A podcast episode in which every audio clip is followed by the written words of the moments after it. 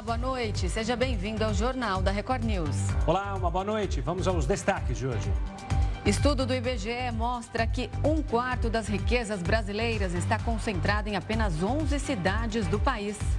Maior leilão de energia do país tem a empresa estatal chinesa State Grid como vencedora. Novo Procurador-Geral da República, Paulo Gonet, toma posse na próxima segunda-feira. Deputado ucraniano entra em reunião dentro de sala fechada e detona três granadas. Consumo mundial de carvão bate recorde em 2023. Na contramão, Dinamarca resolve cobrar imposto ecológico a partir de 2025.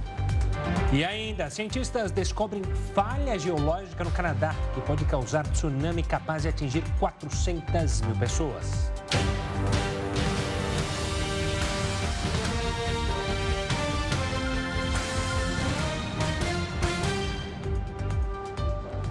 O novo Procurador-Geral da República, Paulo Gonet, vai tomar posse na próxima segunda-feira.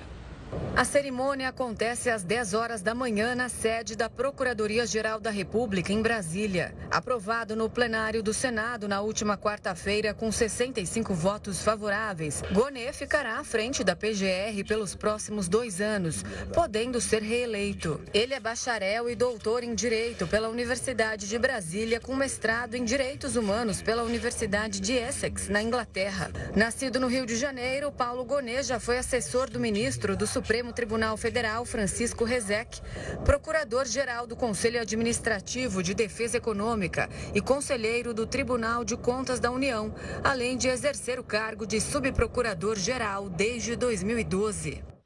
E hoje foi realizado o maior leilão de transmissão da história da Agência Nacional de Energia Elétrica. Todos os três lotes da ANEL foram vendidos pelo valor recorde de 21 bilhões e 700 milhões de reais. O maior deles ficou com a empresa chinesa State Grid. A oferta inclui mais de 1.500 quilômetros de extensão de linhas de transmissão, que passam pelos estados do Maranhão, Tocantins e Goiás. Já o vencedor do segundo lote foi o consórcio brasileiro Olympus 16. E quem ficou com a terceira oferta foi a espanhola Celeu Redes Brasil. No total, as empresas vão ficar responsáveis pela construção de 4 mil quilômetros e meio de linhas. No total, serão 30 anos de concessão. A Procuradoria Regional Eleitoral do Paraná pediu a cassação do mandato do senador Sérgio Moro por abuso de poder econômico na pré-campanha de 2022. A Justiça pede que o ex-juiz seja declarado inelegível por causa das supostas irregularidades. Atualmente, Moro responde a duas ações que são julgadas em conjunto no Tribunal Regional Eleitoral do Paraná. Segundo as denúncias, o senador fez gastos excessivos antes de oficializar a candidatura ao Senado, quando ainda pretendia se candidatar à presidência da República, desequilibrando a disputa eleitoral. De acordo com a acusação, enquanto tentava viabilizar a candidatura, Moro gastou mais de 4 milhões de reais com viagens, eventos e outras despesas oficiais. A defesa do senador fala em um processo com conotação política e nega supostas irregularidades na campanha.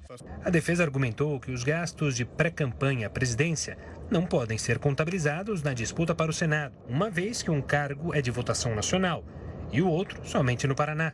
Após as alegações das partes, cabe agora ao relator do caso divulgar o voto que pode condenar ou absolver Moro. A maior probabilidade é que o caso seja julgado somente no ano que vem, dada a proximidade do recesso judiciário, que começa na próxima semana. O presidente Lula sancionou hoje, com vetos, a lei que institui uma política nacional de direitos de populações atingidas por barragens. A nova legislação estabelece regras para a reparação de danos de comunidades afetadas pelo licenciamento ambiental das obras e pelo vazamento ou rompimento de barragens. A sanção da lei ocorre oito anos depois da tragédia em Mariana, Minas Gerais, e quase cinco desde Brumadinho, também em Minas. Até o momento, parte das indenizações não foi paga e falta critérios para definir valores e quem deve receber. A Câmara dos Deputados aprovou o texto que acaba com a renúncia fiscal de impostos federais. A medida pode gerar uma arrecadação de 35 bilhões de reais ao governo.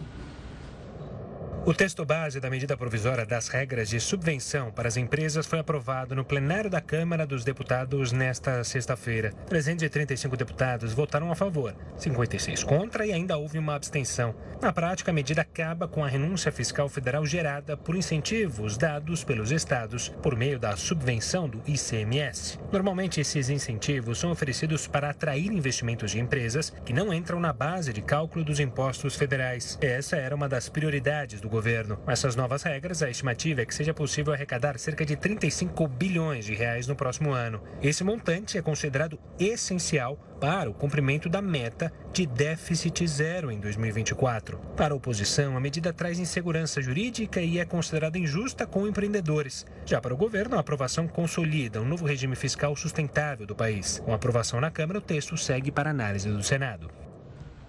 E hoje a Câmara dos Deputados aprovou o texto base da reforma tributária em primeiro turno. A gente vai direto a Brasília falar com a repórter Aline Bittencourt, porque os deputados devem avaliar o texto em segundo turno ainda na noite de hoje, né, Ariane? A previsão é que a proposta passe nessa votação também, né? Uma boa noite a você.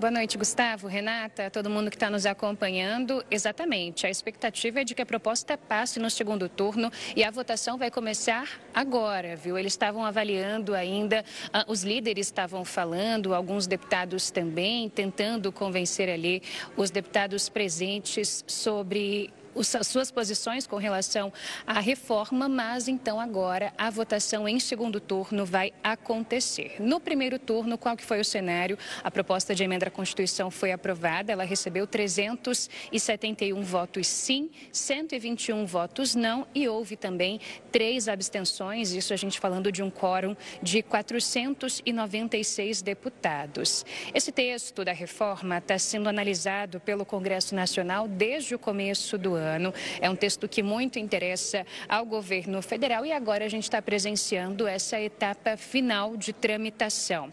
A sessão de hoje é extraordinária e a gente tem os deputados é, acontecendo, participando dessa votação de forma semipresencial. Então, também é possível que os votos sejam computados e dados a partir de um aplicativo.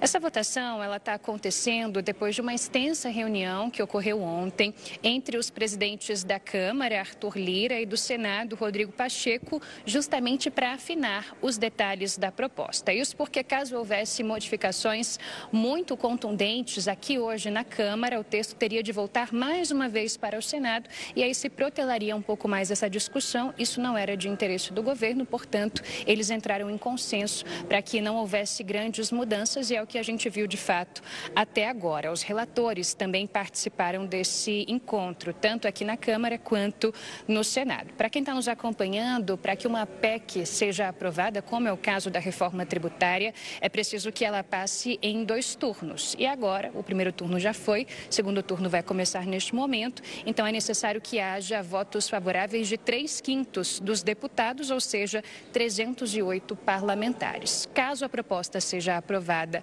aqui no segundo turno, a expectativa é que ela seja promulgada pelo presidente do Congresso e do Senado, Rodrigo Pacheco, já na semana que vem. E antes de devolver para vocês, apenas contextualizando a ideia da reforma tributária, essa é a proposta, pelo menos inicial, é simplificar os tributos que hoje existem aqui no nosso país. Então, se antes ou se hoje existem cinco tributos, a gente passaria a ter apenas três. Então, em vez de ICMS, ISS, IPI, PIS e COFINS, passaríamos a ter, por exemplo, o Imposto sobre Bens e Serviços, o IBS, a Contribuição sobre Bens e Serviços, CBS, e também o IS, que é o Imposto Seletivo. A gente está aqui acompanhando de plantão essa votação, mas a expectativa é de que sim, o texto da reforma passe também em segundo turno aqui na Câmara dos Deputados. Volto com vocês.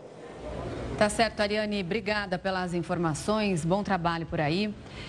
E quem vai tirar todas as nossas dúvidas sobre a reforma tributária é o Daniel Moretti, que é professor de Direito Tributário, juiz do Tribunal de Impostos e Taxas do Estado de São Paulo e membro da Comissão de Direito Tributário da OAB São Paulo. Boa noite, Daniel. Seja muito bem-vindo ao Jornal da Record News. Boa noite, Renata. Muito obrigado. Bom, Daniel, depois então aí de mais de 30 anos, nós estamos diante de um momento histórico importante para a nossa economia e também para o atual governo federal, com a aprovação, portanto, dessa reforma que deve, acima de tudo, como a Ariane já falou, simplificar o nosso sistema tributário? Exatamente. Depois de muitas discussões, de muitas idas e vindas, é, o Congresso Nacional está chegando a um consenso após inúmeras articulações políticas, que faz parte, obviamente, do processo democrático, uh, está chegando a um consenso para uh, aprovar o texto da PEC, da, da proposta de emenda constitucional número 45 e finalizar, então, a aprovação uh, da reforma tributária.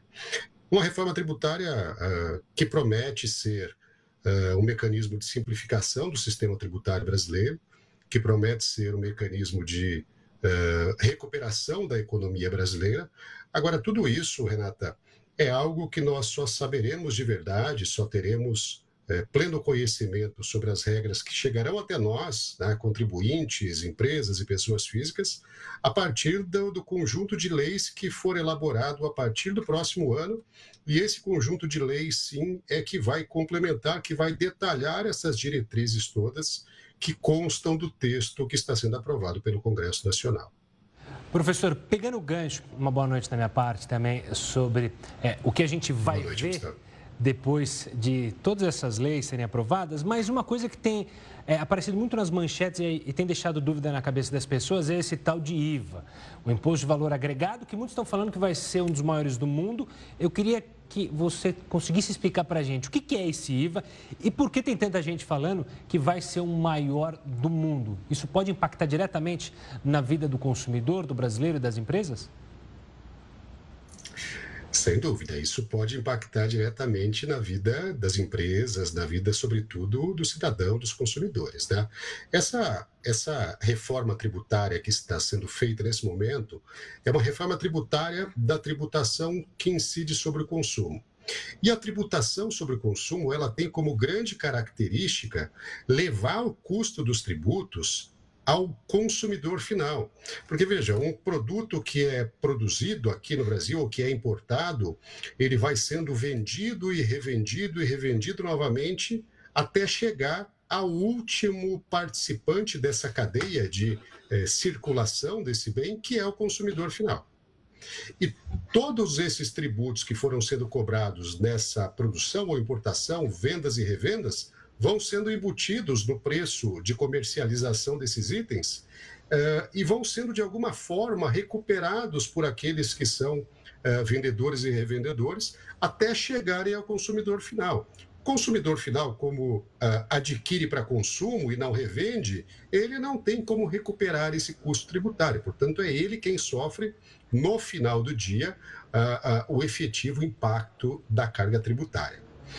É, o IVA, o Imposto sobre Valor Agregado, é um imposto muito praticado em, na União Europeia, por exemplo, no Canadá, por exemplo, em diversos outros países do mundo. E no Brasil há sim expectativa de que ele tenha uma alíquota que venha a ser talvez uma das maiores do mundo. Agora, tudo isso é, deve-se ao contexto de aprovação dessa reforma tributária, uh, que chega neste momento sem uma certeza, sem uma previsão ou sem um estudo mais específico e objetivo para dar conta ou para nos esclarecer qual será uh, a alíquota efetiva a ser praticada uh, quando todos esses novos tributos estiverem efetivamente sendo cobrados. E esses novos tributos só estarão, só virão a ser cobrados, todos eles em sua plenitude, a partir de 2033. Tá? Esse é um dos grandes problemas. Enquanto falamos em simplificação, antes de chegarmos a essa possibilidade de simplificação a partir de 2033, nós vamos conviver eh, durante todo esse período com dois sistemas tributários. O sistema tributário antigo ou atual, que tem os seus problemas, mas que são problemas já conhecidos por todos nós, em paralelo ao novo sistema tributário, que trará também problemas, não temos dúvida disso, mas problemas que ainda não foram discutidos, problemas sobre os quais ainda não há uh, interpretação jurídica ou de qualquer outra natureza. a, a, o modelo de simplificação proposto é um bom modelo. É um bom modelo porque ele pretende criar uma espécie de neutralidade fiscal, fazendo com que tudo aquilo, ou a maior parte dos gastos que uma empresa que vende mercadorias, por exemplo, realize na sua atividade, possam ser recuperados. Possam ser recuperados na forma de créditos para abater do valor do imposto devido. Mas essas confirmações da completa neutralidade tributária, do cálculo de tributo por fora, ou seja, uma quase eliminação do pagamento de tributo sobre tributo, que é algo muito normal no sistema atual. Todas essas promessas nós só teremos convicção de que elas realmente é, serão é, colocadas em concreto depois da aprovação dessas leis que deve acontecer durante o próximo ano. Daniel, o deputado Agnaldo Ribeiro, que é o relator da proposta lá na Câmara, ele, quando esse texto voltou do Senado, ele não incluiu nada novo, mas ele tirou ali alguns pontos e mexeu, inclusive, nessa cesta básica estendida. Você poderia explicar para a gente o que, que seria isso? O, a proposta de emenda constitucional, Renata, ela traz uma ideia de padronização da tributação sobre o consumo. Como é que ela faz isso, tá? Hoje nós temos cinco tributos que incidem sobre o consumo, que são o PIS, a COFINS, o IPI, o ICMS e o ISS. Basicamente, esses cinco tributos são uh, substituídos, são trocados por três tributos. O, a CBS, que é a contribuição sobre bens e serviços, o IBS, que é o Imposto sobre Bens e Serviços, o primeiro vai ser pago para a União, para a Receita Federal. O segundo é um imposto que vai ser dividido entre estados e municípios e que será pago para um órgão chamado uh, Comitê Gestor uh, do IBS. E o terceiro é um imposto uh, seletivo que vai incidir, por exemplo, sobre cigarros, por exemplo, sobre armas de fogo, sobre bebidas alcoólicas, que são produtos prejudiciais, de alguma maneira, à saúde ou ao meio ambiente. E aí, nesse contexto de padronização desse grupo de tributos, uh, a proposta é que haja alíquotas padrão. Né? Cogita-se hoje aí algo em torno de 27%, que vai ser dividido entre esses dois tributos, né? entre o IBS e a CBS. Agora, para, alguns, para algumas atividades, para alguns serviços e para, para alguns produtos, são previstas exceções de redução tributária. Um desses exemplos é exatamente a tributação sobre a cesta básica, que será nula ou neutra. Agora, o problema aí é a definição de quais itens compõem a cesta básica. A emenda que está sendo aprovada hoje, a Constituição Federal, ela diz da desoneração, da não tributação dos itens que compõem a cesta básica ou a cesta básica estendida ou ampliada. Mas a lei complementar, que vai ser publicada uh, uh, no próximo ano, a que vai dizer que vai determinar quais itens compõem essa cesta básica e qual é a extensão do número de produtos que comporão essa cesta básica. É aí que há alguma divergência, mesmo porque, é, sabidamente, nós temos itens que são básicos em qualquer região do, do, país, mas há outros tipos de itens que podem ser considerados básicos ou não, a depender dos costumes, da cultura de cada região do país. Então, esses pontos tra trazem aí alguma complexidade. Me parece que os, os relatores, né, no âmbito da Câmara e do Senado, é, conseguiram fazer esse ajuste para não permitir que o texto que voltou do Senado para a Câmara trouxesse grandes modificações, o que faria com que houvesse um certo travamento dessa votação, tá? porque a, essa inovação em relação ao texto que saiu do, da, da, da Câmara, desculpe, em julho desse ano, poderia fazer com que esta aprovação fosse atrasada e acabasse chegando apenas no próximo ano. Professor Daniel Moretti, muito obrigado pela participação aqui conosco, explicando e ajudando a explicar justamente nessa nova reforma. Um forte abraço e até a próxima. Muito obrigado, um abraço. a Justiça proibiu a Polícia Militar do Rio de Janeiro de apreender menores durante a Operação Verão nas praias cariocas exceto se for uma situação de flagrante. O governador Cláudio Castro anunciou que vai recorrer da decisão. Quem está acompanhando tudo isso tem todos os detalhes ao vivo. É o repórter Marcos Marinho, direto lá do Rio de Janeiro. Boa noite, Marcos. Oi, Gustavo, boa noite para você, Renata, boa noite a todos que estão com a gente aqui no Jornal da Record News. Essa é uma decisão polêmica que já provocou reações do governador, do prefeito da capital fluminense e até do chefe da Polícia Civil.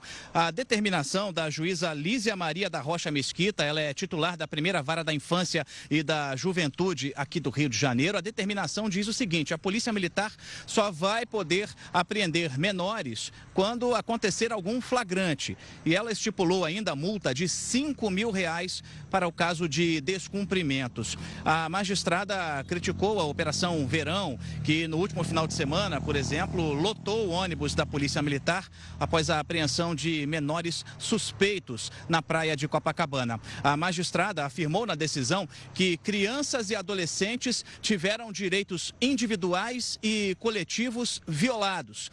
Por isso, então, ela determinou que só aconteçam apreensões em casos de flagrante. Bom, o governador Cláudio Castro, governador do Rio, criticou essa decisão da magistrada. Ele disse que acata e aceita a decisão, mas afirmou que vai recorrer e disse ainda numa rede social que a decisão da juíza está errada. O prefeito do Rio, Eduardo Paes, também comentou a situação. Ele disse que fica difícil atuar quando não se pode agir. Afirmou ainda que a Guarda Municipal trabalha ajudando a Polícia Militar nessas operações e também disse que vai recorrer. E a terceira crítica veio por parte do delegado Marcos Amin, que é o secretário da Polícia Civil aqui do Rio de Janeiro, ou seja, ele é o chefe da Polícia Civil. Numa rede social, o delegado afirmou o seguinte: abre aspas. Depois quando o caos se instalar, a culpa será da polícia, fecha aspas. São as declarações do delegado Marcos Amin. Portanto, o prefeito do Rio, o governador do Rio, os dois afirmaram que vão recorrer dessa decisão da magistrada e o chefe da Polícia Civil também se mostrou contrário à decisão da juíza. Volto com vocês aí no estúdio. Obrigada, Marcos, pelas informações. Uma boa noite para você. O ministro de Relações Exteriores, Mauro Vieira, conversou com o secretário de Estado americano Anthony Blinken sobre o conflito entre Guiana e Venezuela. Os Estados Unidos reforçaram o desejo por uma saída pacífica do confronto. O chanceler brasileiro e o secretário de Estado dos Estados Unidos conversaram por telefone sobre o conflito em torno do território de Essequibo. De acordo com o governo americano, Anthony Blinken agradeceu a liderança diplomática do Brasil em busca de uma resolução pacífica da disputa entre Guiana e Venezuela. O secretário americano informou que, para os Estados Unidos, a fronteira terrestre precisa ser respeitada até que as partes cheguem a um novo acordo ou um órgão legal competente decida de outra forma. Nesta semana, os presidentes da Venezuela e da Guiana, Nicolás Maduro e Irfan Ali, se reuniram para buscar uma solução sobre a região. O encontro, realizado com a mediação da comunidade de estados latino-americanos e caribenhos e da comunidade caribenha, aconteceu nesta quinta-feira. Após a reunião, os dois líderes assinaram uma declaração conjunta em que os dois países se comprometem a não usar força um contra o outro em nenhuma circunstância. E Israel cancelou a viagem programada para o Catar e adiou as negociações pelos reféns do Hamas. O diretor da Agência de Inteligência de Israel viajaria ontem para o Catar, mas a ida foi cancelada. A viagem tinha sido planejada para discutir um novo acordo para libertar detidos pelo grupo terrorista Hamas em Gaza. Apesar de não ter ido ao Catar, o governo de Israel se reuniu com representantes dos Estados Unidos para tratar a respeito da guerra. Discutimos a guerra e as operações militares em curso e discutimos o nosso objetivo comum de garantir que o Hamas nunca mais vai representar uma ameaça ao Estado de Israel. Com isso, queremos minimizar os danos aos civis e assegurar o fluxo aumentado e sustentado de assistência humanitária para Gaza, enquanto trabalhamos dia após dia, hora após hora, para garantir a libertação de todos os reféns restantes para que possam voltar para casa e para seus entes queridos. Desde 7 de outubro, quando a guerra começou, mais de 200 pessoas foram feitas reféns. Durante uma trégua temporária entre o fim de novembro, 105 detidos pelo Hamas foram liberados. Antes disso, quatro pessoas foram soltas e uma foi resgatada. Mas ainda há muitos que seguem como prisioneiros do grupo terrorista. De acordo com uma estimativa do governo israelense, pelo menos 135 pessoas continuam como reféns em Gaza. Presidente argentino Javier Milei afirma que a prioridade máxima do novo governo é acabar com a inflação no país. É o que você confere logo depois do intervalo aqui no Jornal da Record News.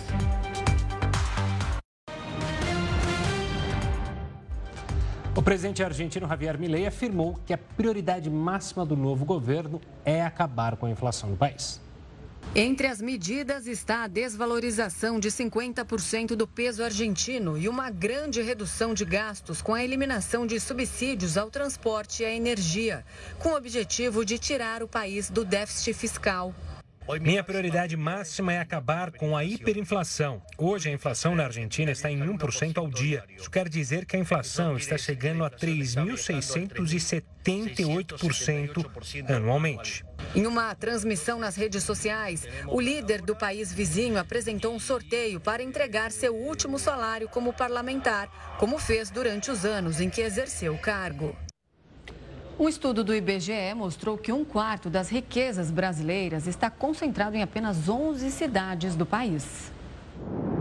Lar de 16,6% da população brasileira, os 11 municípios foram responsáveis por quase 25% de toda a produção nacional de bens e serviços no ano de 2021. A maior taxa de concentração é liderada pela cidade de São Paulo, com participação de 9,2% na economia do país. Na sequência, aparecem o Rio de Janeiro, Brasília, Belo Horizonte, Manaus, Curitiba, Osasco, Maricá, Porto Alegre, Guarulhos e Fortaleza. O resultado divulgado hoje pelo IBGE mostrou uma redução da centralização do PIB, uma vez que apenas quatro municípios somados representavam cerca de um quarto da economia nacional em 2002, ano que marca o início da série histórica do indicador. Ao analisar a evolução da participação no PIB desde 2002, São Paulo e Rio de Janeiro registraram as maiores quedas de participação, o que confirma a tendência de desconcentração. Ainda de acordo com o estudo, a maioria maioria dos municípios com menor participação na economia brasileira está situada nos estados do Piauí e da Paraíba. Ana, vamos voltar lá para Brasília, mais especificamente para a Câmara dos Deputados, onde segue a votação para a aprovação da reforma tributária. Lembrando que ela já foi aprovada em primeiro turno, os deputados votaram os destaques. Houve uma manobra para adiantar a votação do segundo turno, que deve acontecer em instantes, tem agora o um momento em que deputados ainda têm é, direito a discursos, é, o encaminhamento dos votos, é partidos e também é, as lideranças. E questão de minuto, a votação deve ser aberta para então a definição da Câmara dos Deputados. Lembrando que ela já tinha sido aprovada na Câmara, foi para o Senado, aprovada no Senado com alterações, por isso voltou para a Câmara. Após a noite de hoje, então ela tende a ser promulgada pelo Congresso. Vamos acompanhar um pouco dessa sessão. De acertos que nós vamos conhecer com o passar do tempo. Votamos não com convicção. Não... Ele cai por decom... Maioria. Maioria, presidente. Maioria. Presidente, essa reforma moderniza e simplifica o nosso sistema tributário. 9 horas e 33 minutos. Enquanto isso, a gente vai acompanhando aí a fala dos deputados. Em instantes, a gente volta. Ou aqui no Jornal da Record News mesmo, ou durante a nossa programação, a confirmação da aprovação em segundo turno. E olha, em períodos de muito calor, como o verão, é comum que as pessoas recorram ao ar-condicionado ou joguem água gelada no corpo para se refrescar. No entanto, Alguns especialistas da área da saúde alertam para os riscos trazidos pelo choque térmico. Esse perigo é maior entre pessoas que apresentam doenças pré-existentes, como os pacientes cardíacos. Sair de um ambiente extremamente gelado, o ar-condicionado, para um muito quente ou vice-versa, pode causar problemas envolvendo pressão arterial e até mesmo arritmias cardíacas. Por isso é recomendável que sejam evitados os contrastes bruscos de temperatura. Para falar mais sobre esse assunto, a gente entrevista agora o cardiologista Agnaldo Piscopo, que é diretor do Centro de Treinamento de Emergência da Sociedade Brasileira de Cardiologia do Estado de São Paulo. Boa noite, doutor. Seja muito bem-vindo ao Jornal da Record News. Boa noite, boa noite a todos. Realmente é um problema preocupante sempre essa variação de temperatura. As pessoas estão sofrendo com essa onda de calor. Nós temos aí a abrupta temperatura ou seja, a pessoa saindo num quadro muito quente, uma temperatura muito quente, e submeter aí, por exemplo, um pulo numa piscina, uma saída em um ambiente muito frio, o organismo tem que se adaptar. Ou seja, os vasos, eles, os nossos vasos sanguíneos, as artérias principais, elas variam com a temperatura. Quando está muito quente, elas se dilatam e a pressão tende a cair. Quando a gente está exposto ao frio, elas se fazem vasoconstricção. E a frequência cardíaca também varia. A gente pode aumentar a frequência durante essa adaptação. E essa adaptação precisa é, ocorrer em milissegundos ou poucos segundos.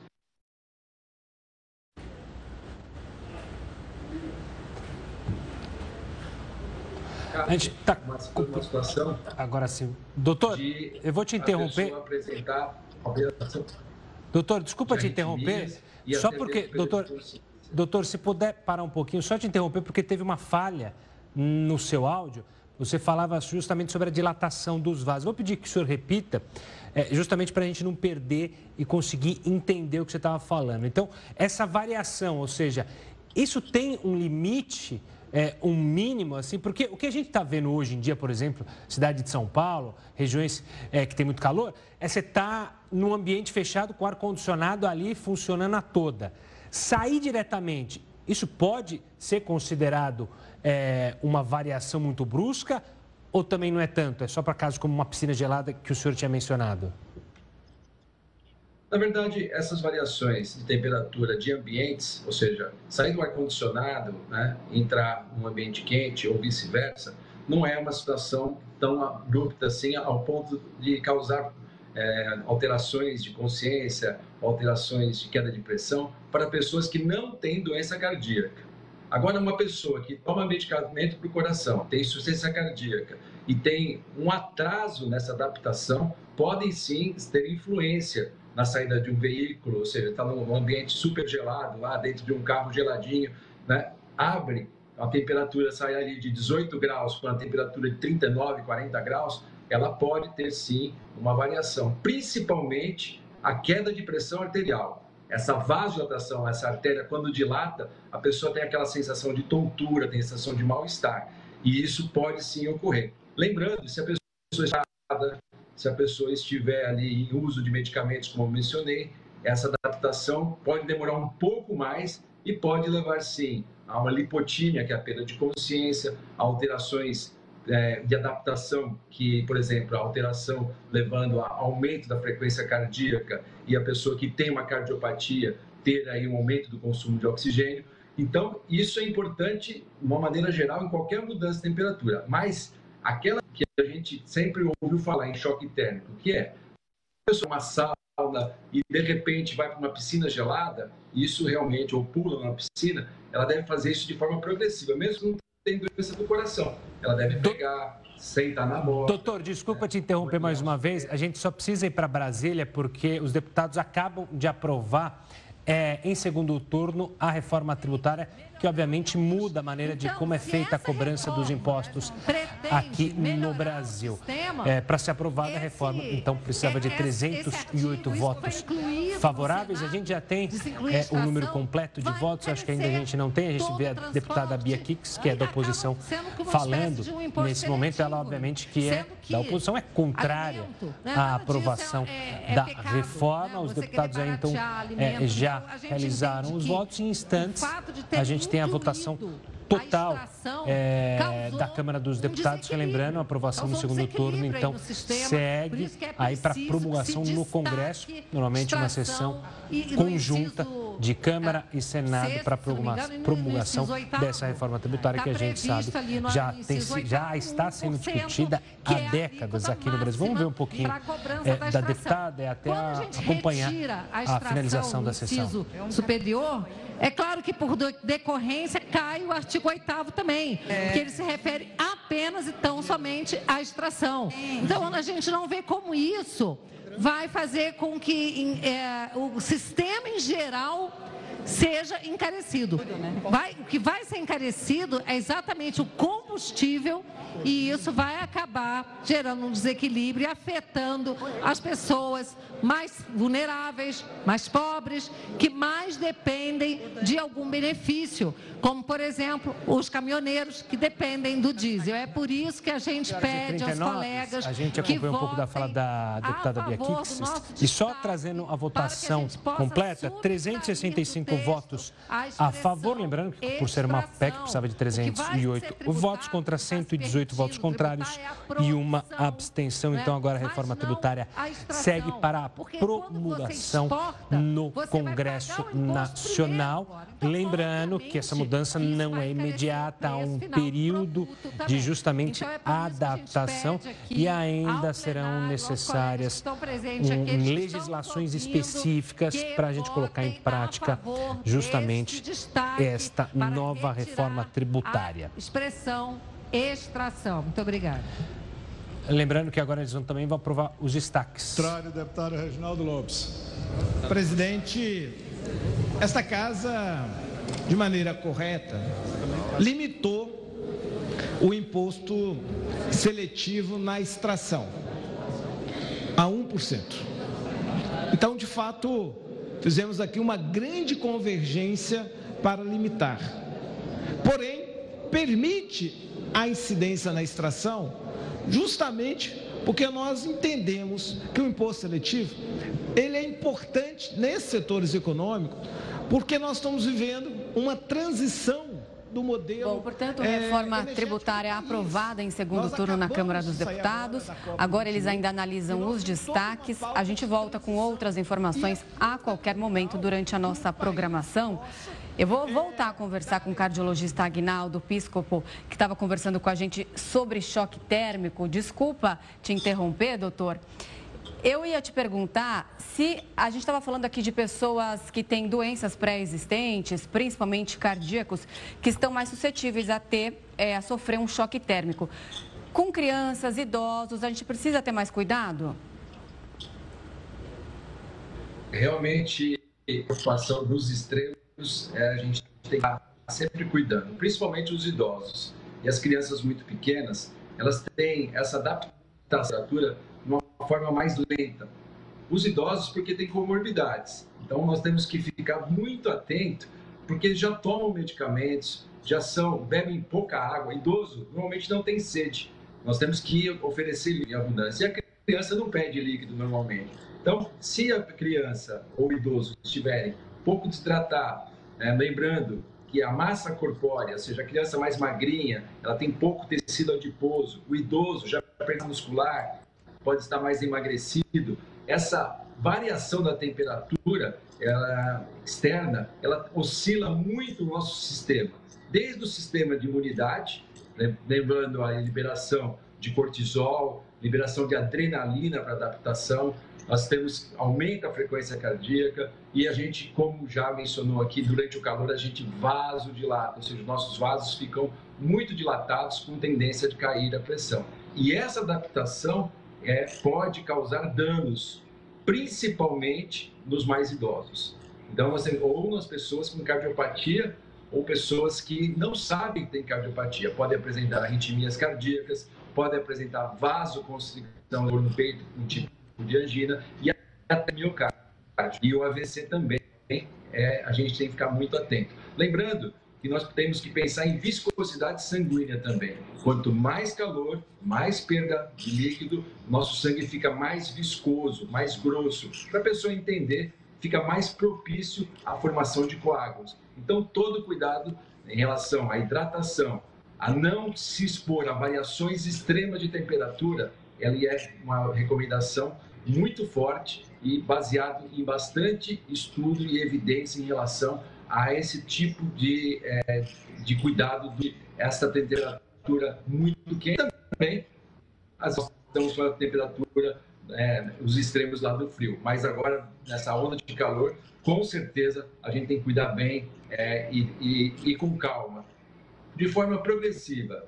Vai se expor ao calor progressivamente, vai entrar numa piscina, vai devagar, resfria, né, se refresca e depois acaba fazendo aí o seu lazer, atividade. Tem muita gente, mas tem que tomar cuidado.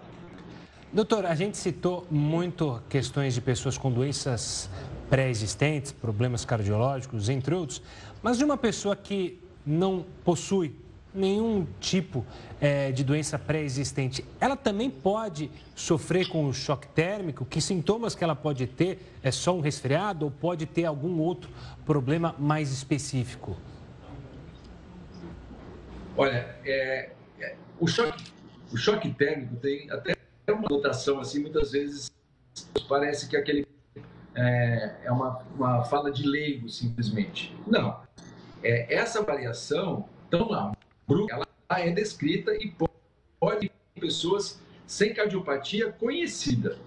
Agora lembramos que muita gente tem alterações é, de cardiopatia é, estrutural, ou seja, o coração atado, tem alterações do músculo cardíaco, tem arritmia e não sabe é doença coronária. Então, durante ah, essas variações de temperatura que a gente pode que são é, saudáveis, a pessoa pode sim apresentar um mal súbito. Eu já presenciei né, uma, um bombeiro, que é uma pessoa que ali a sua atividade física é avaliada e faz tudo isso, que tinha acabado de sair de uma ocorrência de incêndio e depois teve uma parada sendo ressuscitado pela equipe que estava no plantão. Totalmente saudável. Então, com a variação de temperatura abrupta pode causar danos e pode ter consequências graves. E nada melhor do que as, quando a gente quiser né, temperatura, e isso for possível, de forma progressiva, passo a passo, se resfriando aos poucos, hidratando, né, vai entrar na água. Né? Tá certo, pro doutor. A gente teve um problema na conexão, é, mas deu para entender basicamente sobre os riscos, é, então, desse choque térmico. É, mudando de assunto, uma pesquisa inédita realizada pela Unesco no Brasil mostrou que a maioria de alunos e educadores está insatisfeita com o novo ensino médio. Enquanto 56% dos alunos se dizem insatisfeitos, o índice é de 76% entre professores e 66% entre gestores. Com a reforma, foi estipulado que todos os alunos tivessem acesso a uma parte curricular igual, chamada Formação Geral Básica, que é vinculada ao previsto na Base Nacional Comum Curricular. Outra parte ficou destinada a linhas de aprofundamento, que são os chamados itinerários formativos. A implementação começou em 2022 e já inspirou protestos de estudantes e educadores. Um deputado da Ucrânia entrou em uma reunião e detonou três granadas dentro de uma sala fechada. Várias pessoas ficaram feridas, algumas com gravidade, e houve uma morte, segundo a polícia local. As imagens flagradas pela câmera são impressionantes. É possível ver com clareza o momento em que o deputado entra na sala e solta as três granadas no chão. Logo na sequência, as explosões.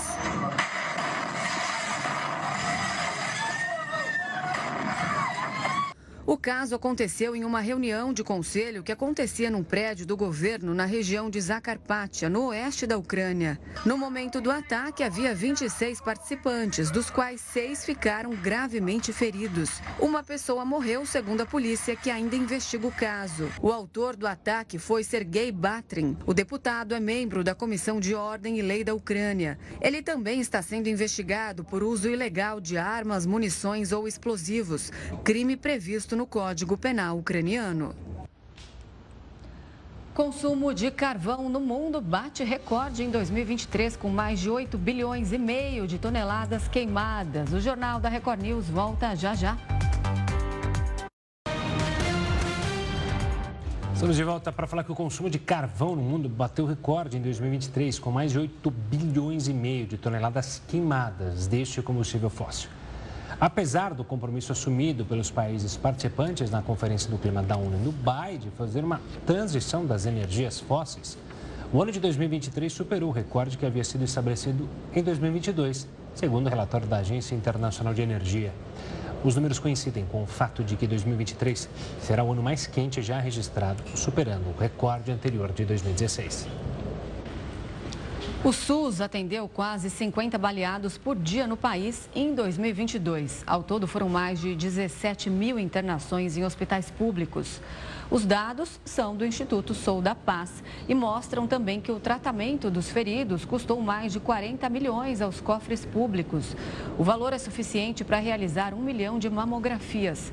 Nos últimos 15 anos, as hospitalizações de vítimas baleadas custaram quase 900 milhões de reais à União.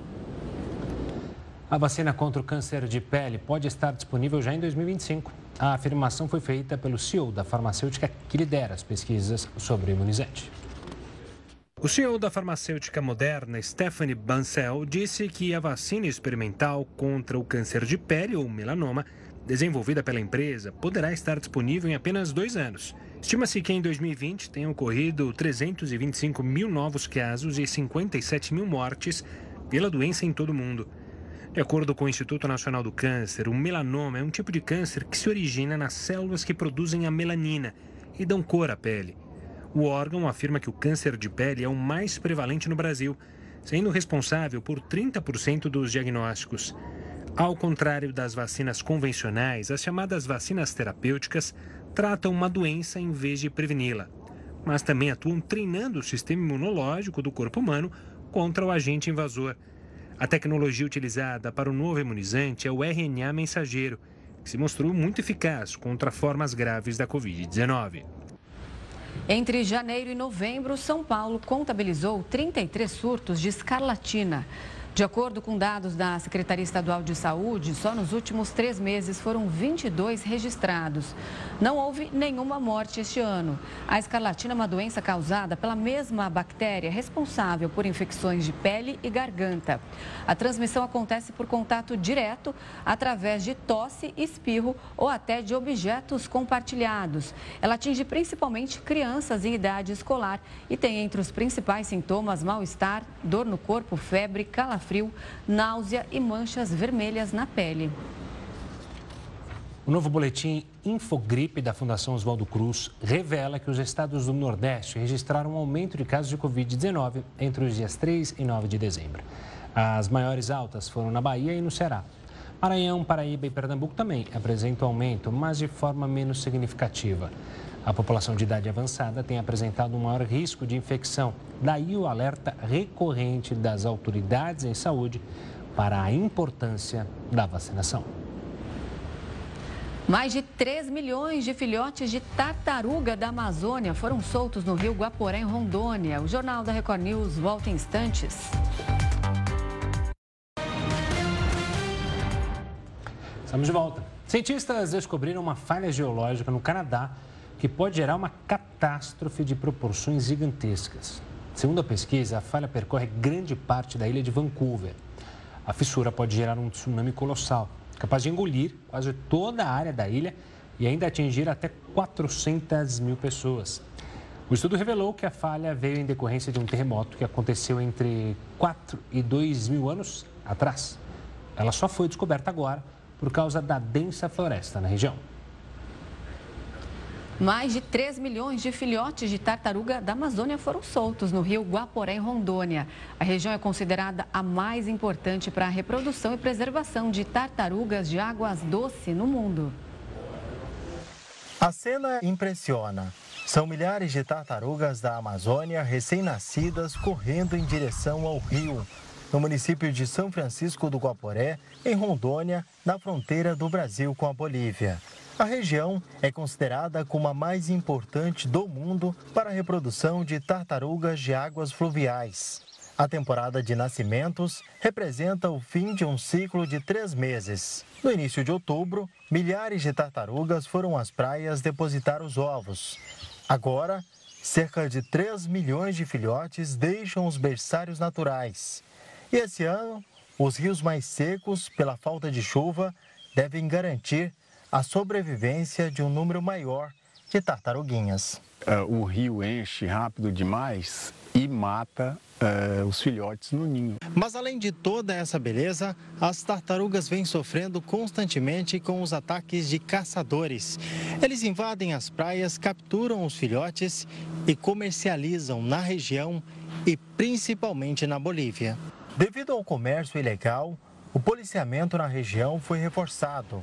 As equipes do Ibama monitoram dia e noite os berçários para inibir a ação dos criminosos. Conta com reforço, inclusive, de agentes de outros estados e quem está no estado de Rondônia também contribui né, diuturnamente com esse trabalho nesse período. Além do IBAMA, Exército e Polícia Ambiental fiscalizam a região para garantir a preservação da espécie. Na Espanha, 14 funcionários do aeroporto foram presos sob suspeita de roubar itens de malas despachadas. Foram apreendidos euros equivalentes a quase 70 mil reais, além de eletrônicos e também acessórios avaliados em 10 milhões de reais. A investigação começou após um aumento nas reclamações dos próprios passageiros. Outros 20 funcionários também são investigados.